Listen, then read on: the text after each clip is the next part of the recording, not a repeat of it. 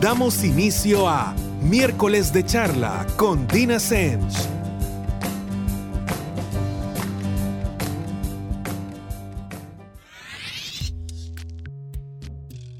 Buenas noches a todos y como todos los miércoles estamos de regreso con un miércoles más de charla con Dina Semch.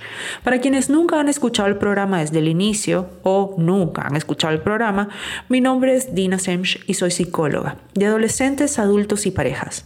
Además soy activista de la salud mental, lo cual implica hacer uso de espacios como el que hoy nos da Radio Femenina para hablar de diversos temas que tienen muchísimo que ver con nuestra salud mental. Recuerden que este programa no se trata bajo ninguna circunstancia de venderles mis verdades, de convencerlos de algo, de lavarles el cerebro, como mucha gente dice. Simple y sencillamente se trata de exponer información. Obviamente en mi caso lo hago desde mi punto de partida, que es mi quehacer, la psicología, pero también me acompañan invitados que al final lo que tratamos es poner información sobre la mesa para que ustedes logren fundamentar un poquito más o mejor las opiniones que ya tienen. Y en todo caso, si de repente escuchan algo que vaya en contra de lo que ustedes mismos piensan, pues nada, lo peor que puede pasar es que aprendan algo o que su punto de vista salga fortalecido. Pero bueno, ¿de qué vamos a hablar el día de hoy? Bueno, como ustedes saben, Octubre es mes de varias cosas. Primero de la salud mental, ya hablamos de eso en un programa anterior, pero también es el mes para concientizar sobre el cáncer de mama.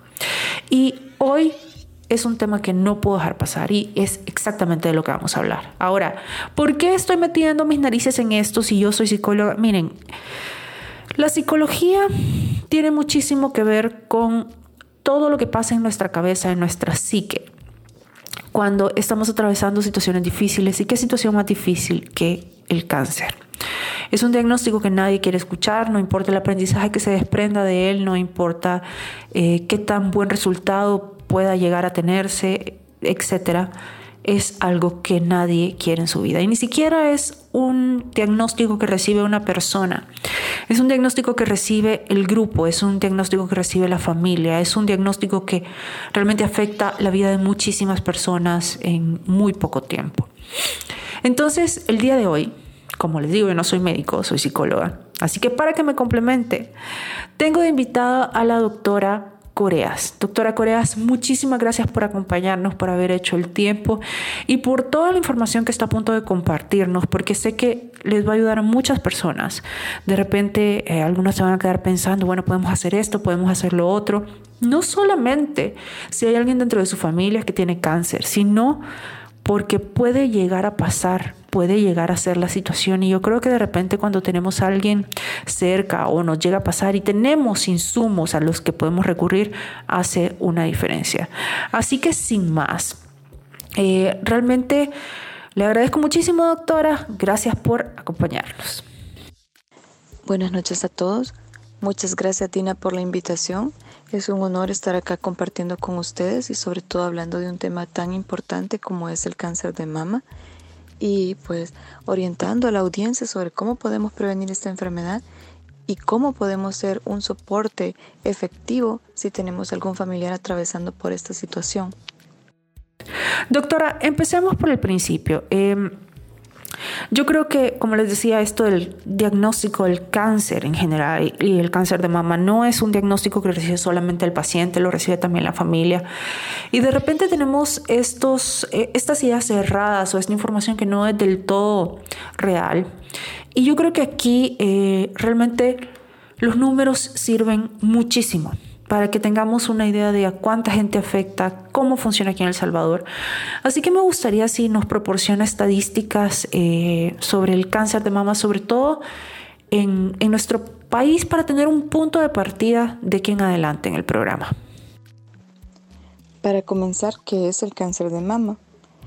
El cáncer de mama es una enfermedad en la que se desarrollan células malignas, es decir, cancerosas, en los tejidos de la mama.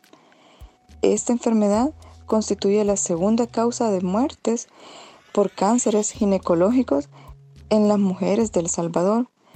Entonces también es la segunda causa a nivel mundial de muerte. El año pasado, más de 2.5 millones de mujeres fueron diagnosticadas con esta enfermedad. De aquí la importancia en que sepamos cómo prevenirlo, ya que aquellos cánceres que son diagnosticados en etapas tempranas tienen mayor probabilidad de curarse y por supuesto mayor sobrevida.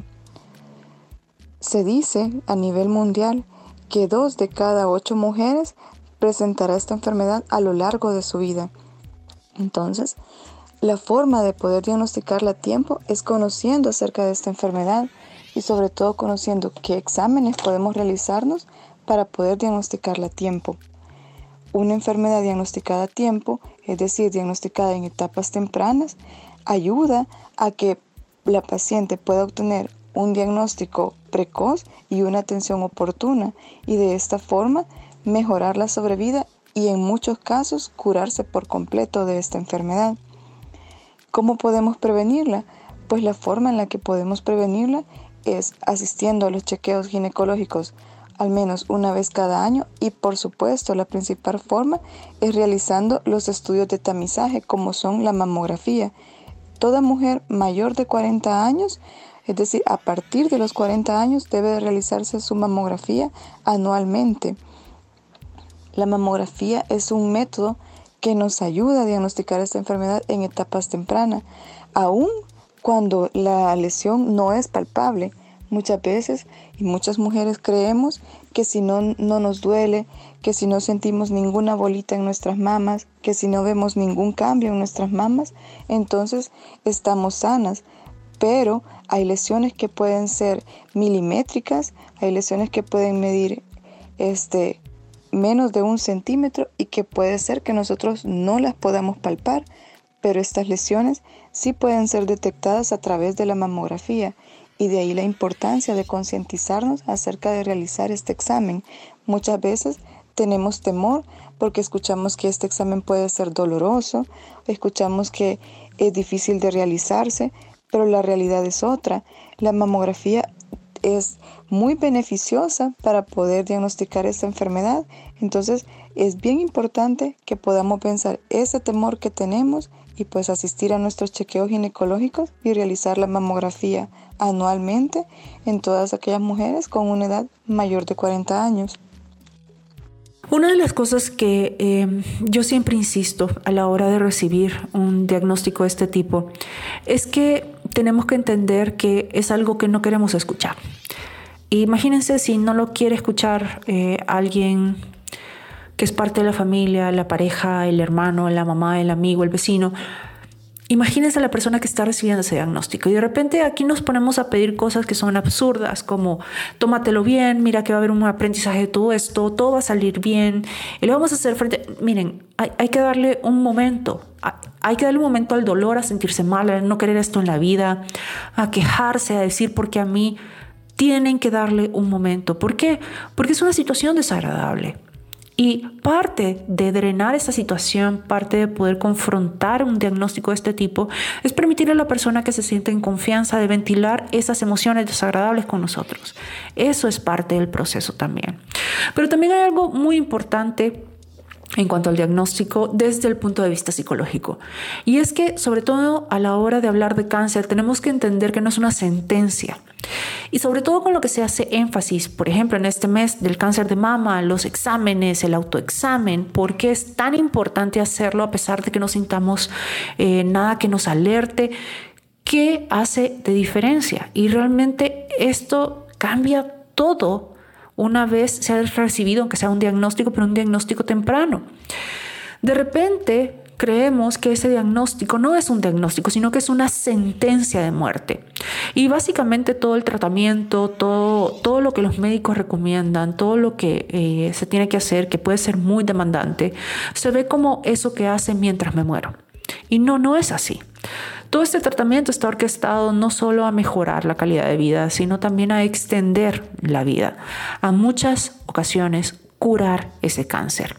Entonces, me gustaría que la doctora nos explique desde la parte ya de, de un médico, ¿cuál es el punto de establecer un diagnóstico en general, sobre todo un diagnóstico cuando estamos hablando de cáncer de mama. Eh, realmente solo es decirle, bueno, esto es lo que tiene, buena suerte para que se entere, para que lo sepa, o será un punto de partida. Así que Doctora, cuéntenos, por favor. Esa es una pregunta muy interesante, Dina, pues el punto general de establecer un diagnóstico temprano en medicina y pues establecer un diagnóstico en general es pues obtener un tratamiento adecuado. De hecho, con el cáncer de mama, esta es la forma más eficaz de poder eh, lograr una mayor sobrevida, el diagnóstico. Este, toda aquella paciente que ya fue diagnosticada con una enfermedad, es más fácil que pueda obtener un tratamiento adecuado y pues mejorar la sobrevida. En el caso particular del cáncer de mama, diagnosticarlo a tiempo cambia la sobrevida pues de las pacientes y el pronóstico, por supuesto. Toda aquella enfermedad que es diagnosticada oportunamente tiene un mejor pronóstico y una mejor sobrevida.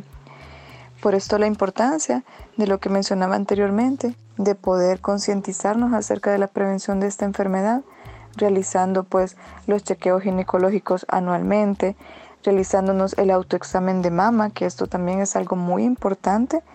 Debemos conocer nuestro cuerpo y realizarnos el autoexamen de mama, es decir, autoexaminarnos, levantarnos un día temprano, observar nuestras mamas frente al espejo y tocarnos pues en busca de alguna normalidad, en busca de eh, bolitas que hayan aparecido ahí, eh, revisar que no haya secreción que salga a través de los pezones anormal, ¿verdad?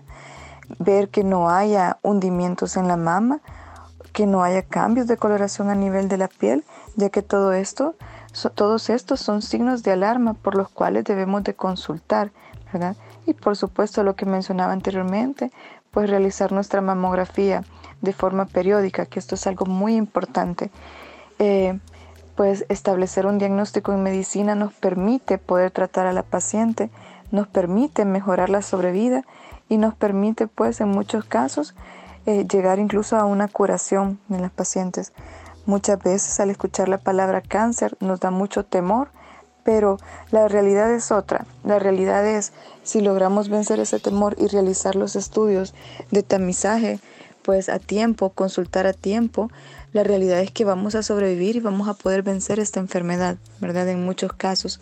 Entonces, eh, lo importante de todo es pues consultar, consultar oportunamente para establecer este diagnóstico y así mejorar la sobrevida de las pacientes. Y este es el objetivo principal de establecer un diagnóstico en medicina, mejorar la sobrevida de las pacientes. Bueno, más claro, imposible. Yo creo ya tenemos números como punto de partida, ya sabemos cuál es la importancia de establecer un diagnóstico que no es una sentencia, repito. Pero seguimos hablando referente al cáncer de mama cuando regresemos en el segundo bloque de miércoles de charla con Dina Semch. Las opiniones y experiencias de nuestros invitados. Continuamos.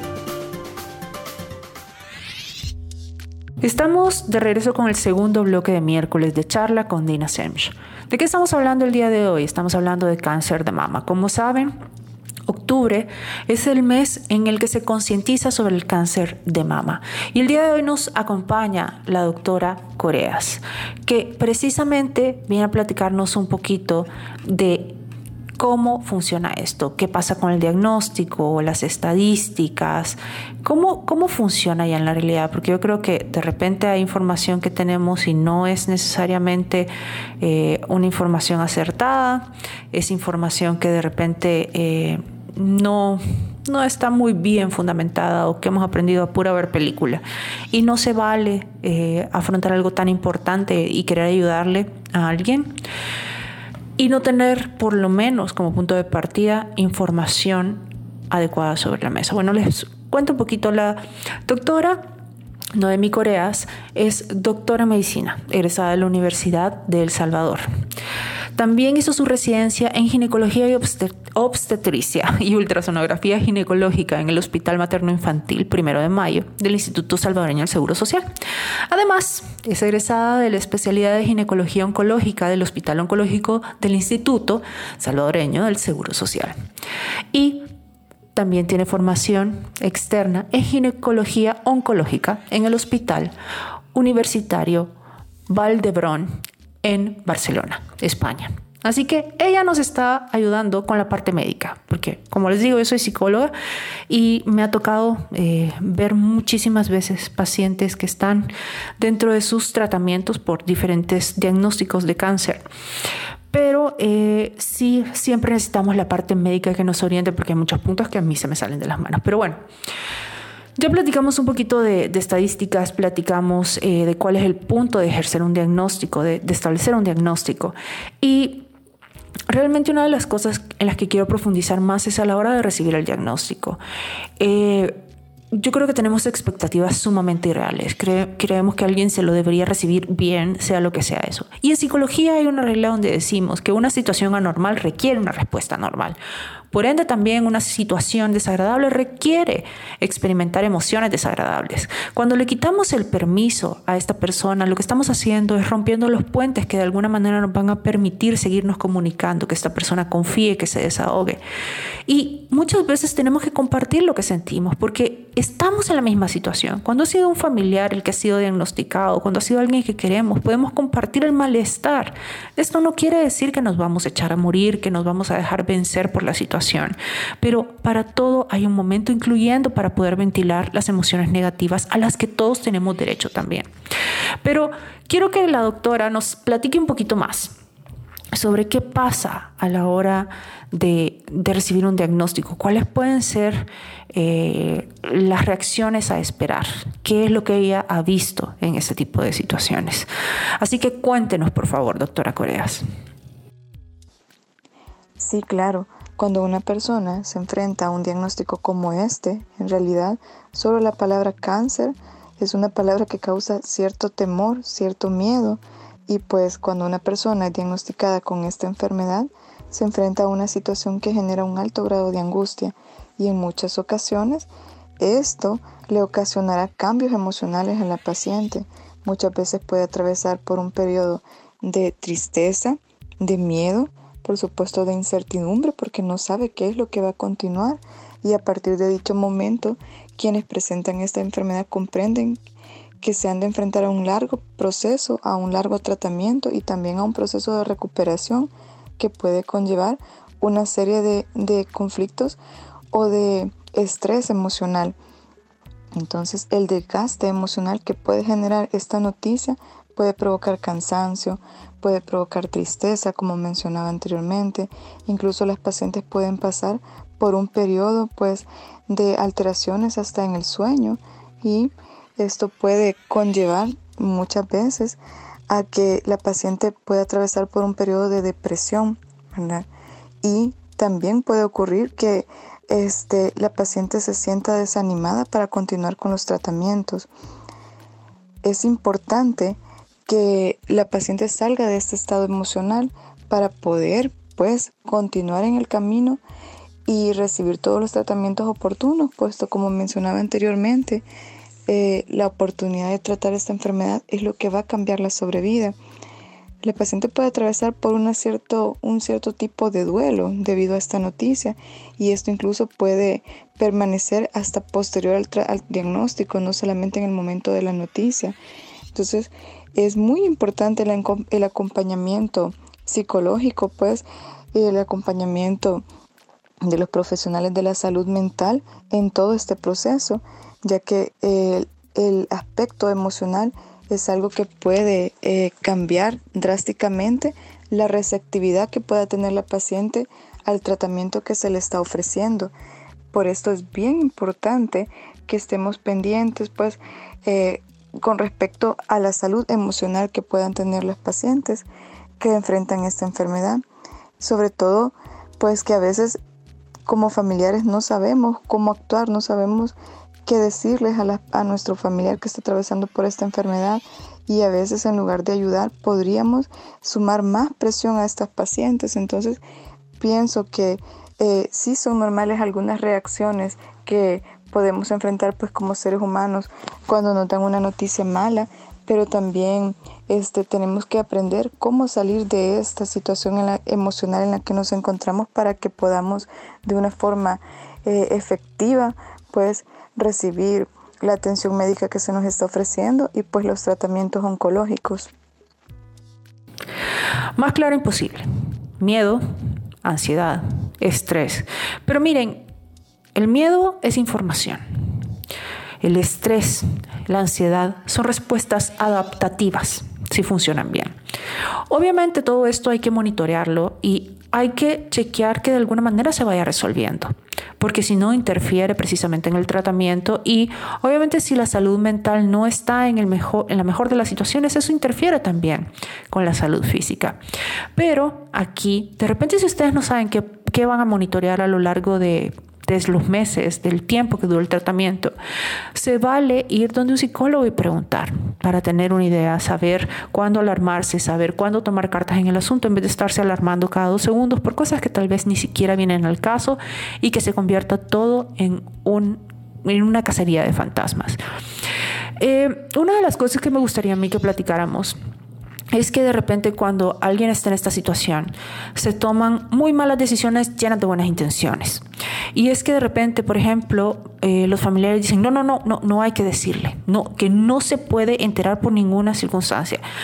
Y, y de repente esto puede ser bien complejo, psicológicamente es terrible. ¿Por qué? Porque, miren, la gente no es tonta y la gente sabe que algo está sucediendo, lo ve, está recibiendo esa información de todo el lenguaje no verbal y sobre todo que es gente que conocen la que está reaccionando con miedo y no saben qué pasa. Eso lo único que hace es disparar la ansiedad y empezar a imaginarse un montón de cosas porque nuestro cerebro tiene la manía de llenar los espacios en blanco con escenarios caóticos. Entonces lo que hacemos muchas veces es un daño espantoso.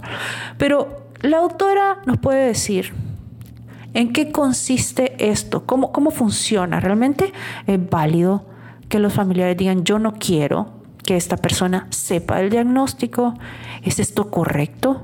¿Es esto ético, por ejemplo, de parte de un médico, eh, por todo el tema de derechos que tiene cada paciente? Así que, doctora, cuéntenos un poquito al respecto, por favor.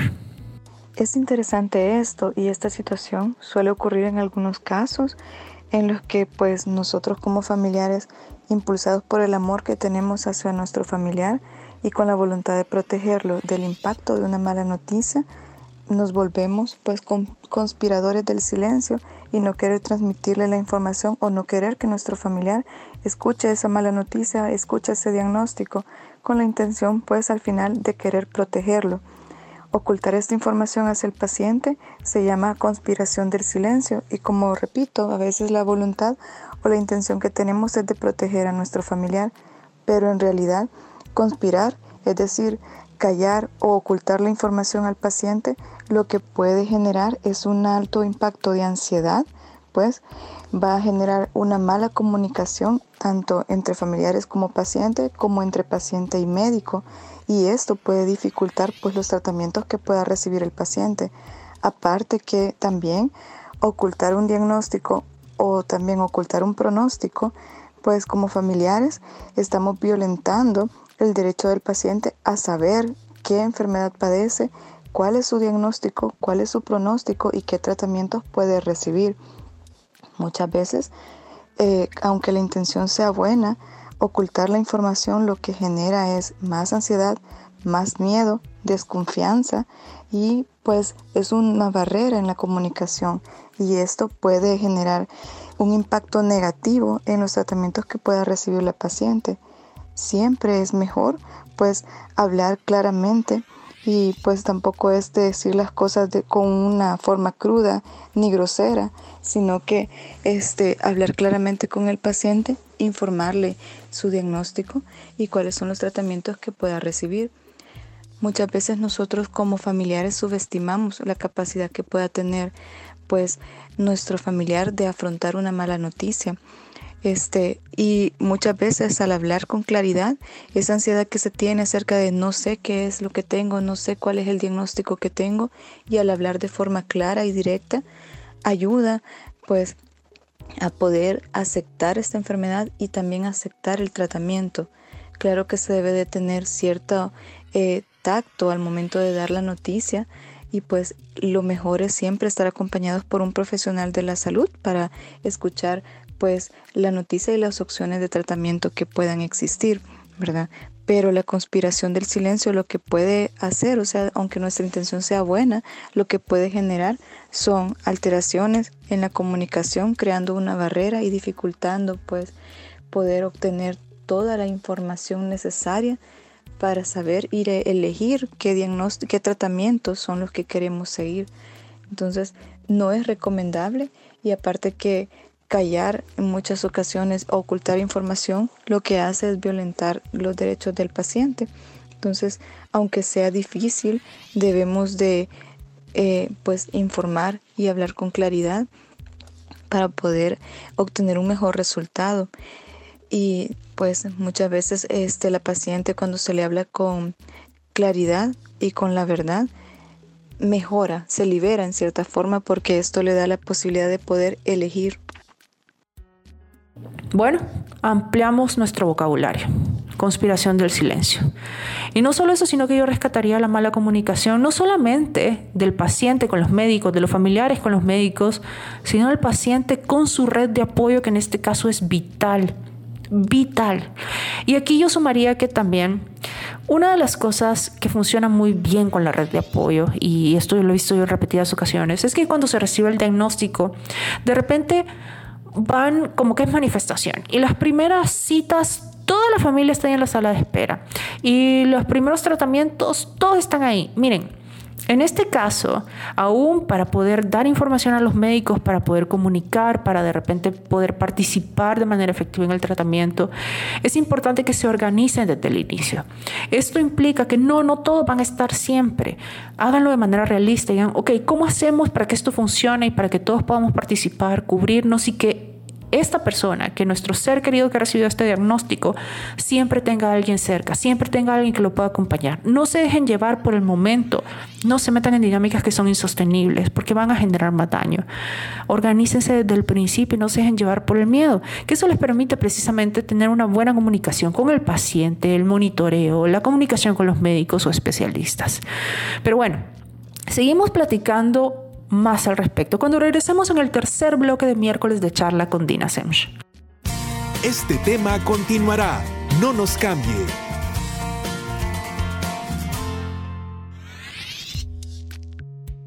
Ya estamos de regreso con el tercer y último bloque de miércoles de charla con Dina Semch. El día de hoy, ¿de qué estamos hablando? Estamos hablando de cáncer de mama. Ya tocamos varios puntos que me parecen de suma importancia. Eh, gracias mil, doctora Noemi Coreas, por acompañarnos, nos ha dado información sumamente útil. Eh, les recuerdo, estamos hablando con la doctora Noemi Coreas, que es doctora en medicina egresada de la Universidad de El Salvador. Realizó su residencia de ginecología y obstetricia y ultrasonografía ginecológica en el Hospital Materno Infantil Primero de Mayo del Instituto Salvadoreño del Seguro Social. Además es egresada de la especialidad de ginecología oncológica del Hospital Oncológico de LIS y tiene formación externa en ginecología oncológica en el Hospital Universitat Vall d'Hebron en Barcelona, España. Así que, doctora, muchísimas gracias nuevamente por acompañarnos. Seguimos platicando de este tema eh, que es vital y no solamente debería ser este mes, debería ser algo que se hable todo el tiempo. De repente eh, hemos oído todos que la red de apoyo hace una diferencia y este no es un diagnóstico que recibe solamente un paciente, lo recibe un grupo, lo recibe la familia, lo reciben los vecinos, lo reciben los amigos y de repente todos queremos ayudar. Como les decía anteriormente, eh, parecemos manifestación, las primeras consultas, eh, los primeros exámenes, los primeros días de tratamiento, pero de repente se vuelve un poco retador porque resulta que todas estas personas que adoran requieren, que les importa como pocas cosas en la vida este paciente. Trabajan, tienen otras responsabilidades y nos metemos en dinámicas que son insostenibles y eso muchas veces es contraproducente. Y lo que deberíamos hacer, sugería yo, es organizarnos desde el inicio para poder darle un apoyo constante y desde nuestros recursos. A veces decimos, bueno, yo no puedo ir al médico, entonces no puedo hacer nada. No, no es así. Además, una de las cosas que, yo creo que en este caso es complejo es que la familia y los amigos muchas veces no saben hasta dónde pueden ayudar. Y, y precisamente por ahí va mi pregunta, doctora. ¿Cómo realmente si tenemos a alguien cercano que ha recibido este diagnóstico, podemos ayudar en el proceso. Pero otra vez, no lleno de buenas intenciones, sino que tratando realmente de ser eficaces de ser efectivos. Es buena idea realmente meternos a la consulta, es buena idea eh, estar ahí, es buena idea acompañar, es buena idea preguntar, es buena idea decirle a los médicos hasta dónde, qué funciona, eh, cómo. Así que cuéntanos, doctor, en base a su experiencia, ¿qué es lo recomendable en este caso? Por supuesto, la familia y amigos es un pilar fundamental para el soporte emocional de los pacientes que atraviesan por esta enfermedad. Muchas veces olvidamos que este diagnóstico en realidad afecta no solo al paciente, sino a todo su entorno, tanto familiares, amigos y a otros miembros pues, de la comunidad que rodea al paciente. Es por esto que es bien importante que sepamos cómo poder servir de apoyo para estos pacientes. Como familiares, muchas veces estamos preocupados en saber si nuestra ayuda realmente es efectiva para la paciente. Pero hay algo bien importante que tenemos que recordar los pequeños actos al final suman grandes cosas. Entonces, a veces hay con pequeñas cosas podemos ayudar al paciente y esto realmente para el paciente representa un gran acto. ¿Qué cosas podemos hacer? Pues como familiares y amigos podemos estar ahí disponibles cuando el paciente quiera hablar, listos para escucharlo, pues y también podemos ayudarlo con pequeñas cosas, como por ejemplo llevarlo y traerlo de las citas, acompañarlo a la cita al paciente para tomar notas o para hacer preguntas que realmente a veces cuando estamos en un momento de la consulta puede ser que como pacientes olvidemos todo aquello que queramos preguntar y como familiares podemos contribuir en ese momento para poder recordar necesitábamos preguntar esto, este tomar notas de cuándo es la siguiente cita, qué exámenes tenemos pendientes. También podemos ayudar con pequeñas cosas en el hogar, como por ejemplo lavando la ropa, ir al supermercado, hacer las comidas o hacer otras diligencias que el paciente pueda necesitar. Estos pequeños actos en realidad al final suman mucho y pues son las cosas que pueden contribuir, ¿verdad? Además, no debemos disminuir el valor del acompañamiento, que creo que esto es una de las cosas más importantes ayudar a que el paciente no se sienta solo, pues que recuerde que tiene a su familia y amigos que le pueden ayudar y que están ahí presentes con él o con, ella, pues en el momento en que lo necesite. Saberse amado creo que es una de las cosas más importantes para el ser humano. Entonces, estar ahí como familiares y que nuestro paciente sepa que es amado pues por la familia, que están ahí listos para darle soporte y que están ahí si lo necesita es una de las cosas más importantes. Lo otro es conversar, con nuestro familiar. Eso también es importante muchas veces debido a este diagnóstico que es difícil enfrentarlo como familia. Entonces esto eh, podemos obtener una reacción como de cerrarnos o bloquearnos y conversar es una de las cosas muy importantes y que le ayuda al paciente pues a continuar. Así es que conversar con nuestro paciente también es una de las cosas que nos puede ayudar, ¿verdad? Tal vez no necesariamente de la enfermedad, sino que conversar de un tema que al paciente le pueda interesar. Este, pues recordemos que aunque tenga esta enfermedad, sigue siendo nuestro familiar y pues lo seguimos amando y el apoyo es una de las cosas muy importantes. Bueno, creo que más claro imposible. Me encantó la parte de eh, recordar de muchas veces es no hablar por el paciente, que esa es una mala costumbre que de repente desarrollamos, sino también hacer acuerdos con el paciente, decirle, mira, ¿querés que te acompañe a las citas? Me gustaría poder anotar las preguntas que se te ocurran de aquí a las citas para poder decirles al doctor para que no se nos olviden. Es un poco más participar en el proceso que llegar a ser intrusivos. Recuerden que la red de apoyo en estos casos es fantástica, pero también puede ser un peso extra. Esta red de apoyo tiene que estar eh, realmente preparada para no solo buenos momentos, para que las cosas no solo vayan bien, sino también para dejar transcurrir los malos momentos y de repente compartir lo que está pasando. Recuerde que como decíamos, es un diagnóstico que se, que se recibe en grupo, no solamente lo recibe el paciente, se recibe en grupo. Y por ende, ¿qué mejor que un familiar, un amigo, un ser querido, para que el paciente se sienta en libertad de compartir todas sus inquietudes, la ansiedad, el estrés, y para poder hablar con nosotros con toda libertad, pero eso tiene que permitirlo el receptor. Cuando constantemente estamos haciendo que esta persona se sienta totalmente inadecuada con cosas como, no, es que no te deberías sentir así, ¿cómo es que estás harta del tratamiento? ¿Cómo es que, miren, no se vale. De verdad deténganse y pregúntense, ok, ¿qué, ¿cómo me sentiría yo en esta situación? Si es una mala situación, es una situación que nadie quiere. Además de dar el espacio para platicar, para poder compartir estos sentimientos, está bien, eh, procesenlos, ustedes también le está pasando. Y aquí yo también les diría, sobre todo si son familiares, si son eh, seres queridos de... En la comunidad eh, de personas que han padecido cáncer se ocupa mucho la palabra sobreviviente. Pero también está el término co-sobreviviente, que hace referencia a las personas que se encargan de los cuidados del el paciente.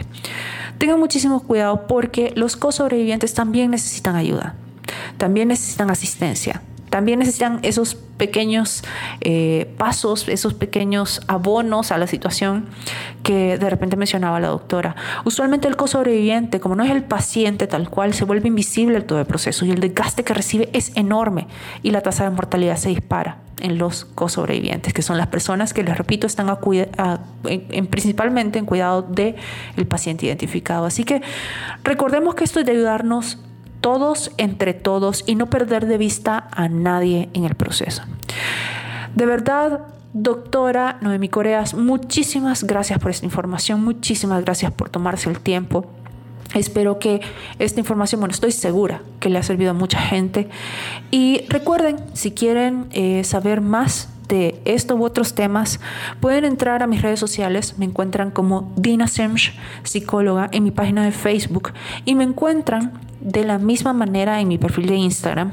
Yo sé que el Semch es enredado, se deletrea S-E-M, S-C-H, pero me encuentran también como Dina Psicóloga punto y así les puede salir en el resultado.